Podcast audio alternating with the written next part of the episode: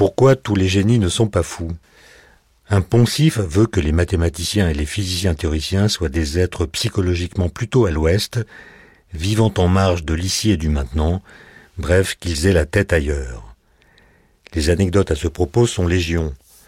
Auteur de multiples découvertes dans le domaine de l'électromagnétisme, Ampère, obsédé par quelques problèmes de physique, tira un jour une craie de sa poche pour écrire un flot d'équations sur ce qu'il croyait être un tableau noir, en réalité la portière d'un carrosse qui fila sous son nez avant que le dit problème ne fût résolu. Henri Poincaré, mathématicien de génie, oubliait tout, y compris de manger, lorsqu'un problème accaparait son attention, c'est-à-dire la plupart du temps.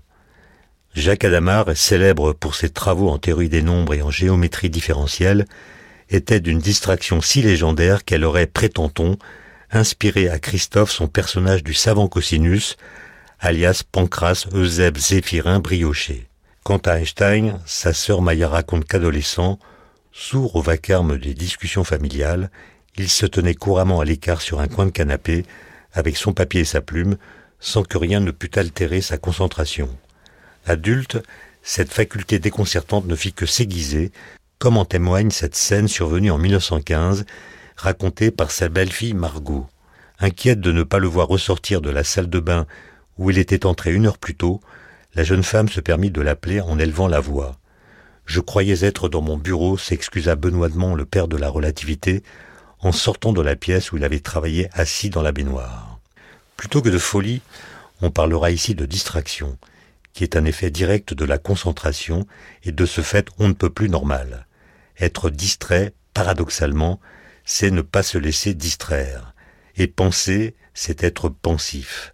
On ne peut guère devenir théoricien si l'on cède trop facilement aux séductions et au bruit du monde immédiat. Mais il peut aussi advenir que poussé jusqu'à la surchauffe, un tropisme trop fort vers l'abstraction fasse sombrer dans des labyrinthes mentaux.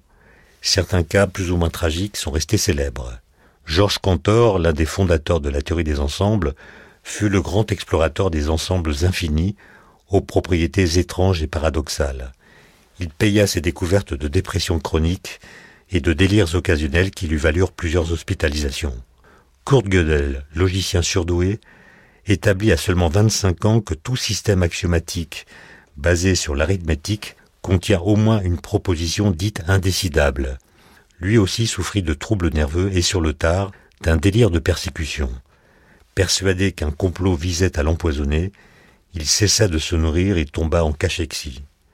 John Nash, spécialiste de la théorie des jeux, lauréat du prix Nobel d'économie et du prix Abel pour les mathématiques, souffrit presque toute sa vie de schizophrénie.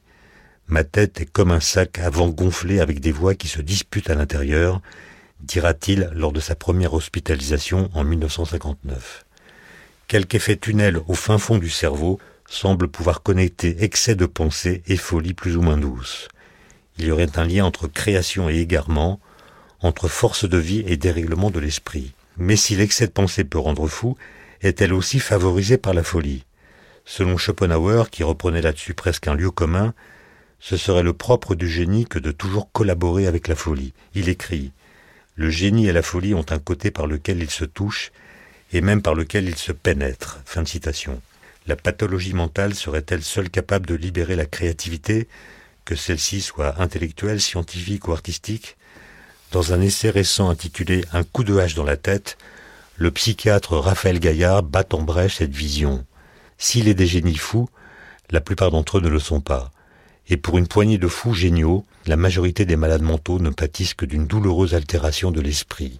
La vision romantique faisant de la folie le passage obligé de la créativité a le défaut d'oublier la profondeur des ténèbres qu'elle provoque lorsqu'elle écrase, pour reprendre les mots du docteur Gaillard. Je vous laisse réfléchir là-dessus, mais attention, pas trop.